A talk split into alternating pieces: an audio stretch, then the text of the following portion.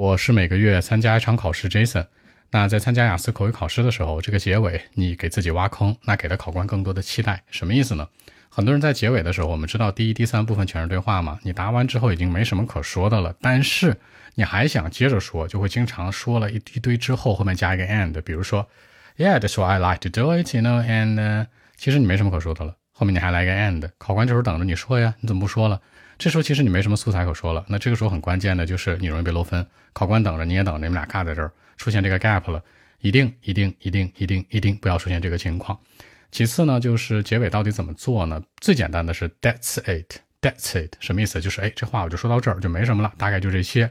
那你可以这样尝试，And that's that's why I like to do it，and that's it。大不了你就别说 That's it，说 And that's it 都是 OK 的。就是千万不要让考官觉得呢，你还有东西可说，起码告诉他我到这一段落就可以了。如果有的人说 Jason，那可不用其他替换，比如说不是 That's it，那我说 That's all，我替换一下呗。你要注意，That's all 是说你这东西别问了，我啥都不想说了。也就是说，比如说 Part One 考了三个题之后，后面还有一堆题呢，你就说 That's all，言外之意就是我不想拿了，你别问了。所以一定不要搞错。如果你不小心顺口说出了 That's all 也没事儿，你把它加一个词组在里边，That's all about it，什么意思？That's all about it，言外之意就是说啊，就就就这些了。哎，关于这事儿，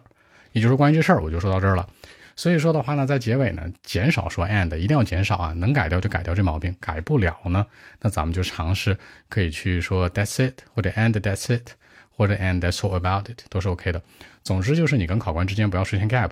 并不是说你说 and 了就会扣分，也不是说这个表达有问题，而是呢，整个雅思口语当中最核心的环节是出现这个 gap 这个间隔，你跟考官之间出现很尬聊的情况，你他不说话，你也不说话了，中间的时间静悄悄的走掉，这个时候是最大的扣分点，它是仅次于什么呢？甚至说不能说仅次于啊，甚至说比你听错题打跑题了都要严重，起码打跑题你还在说，这个压根就没说，那考官就会把你定义为一个非常低的分数的选手，明白了吧？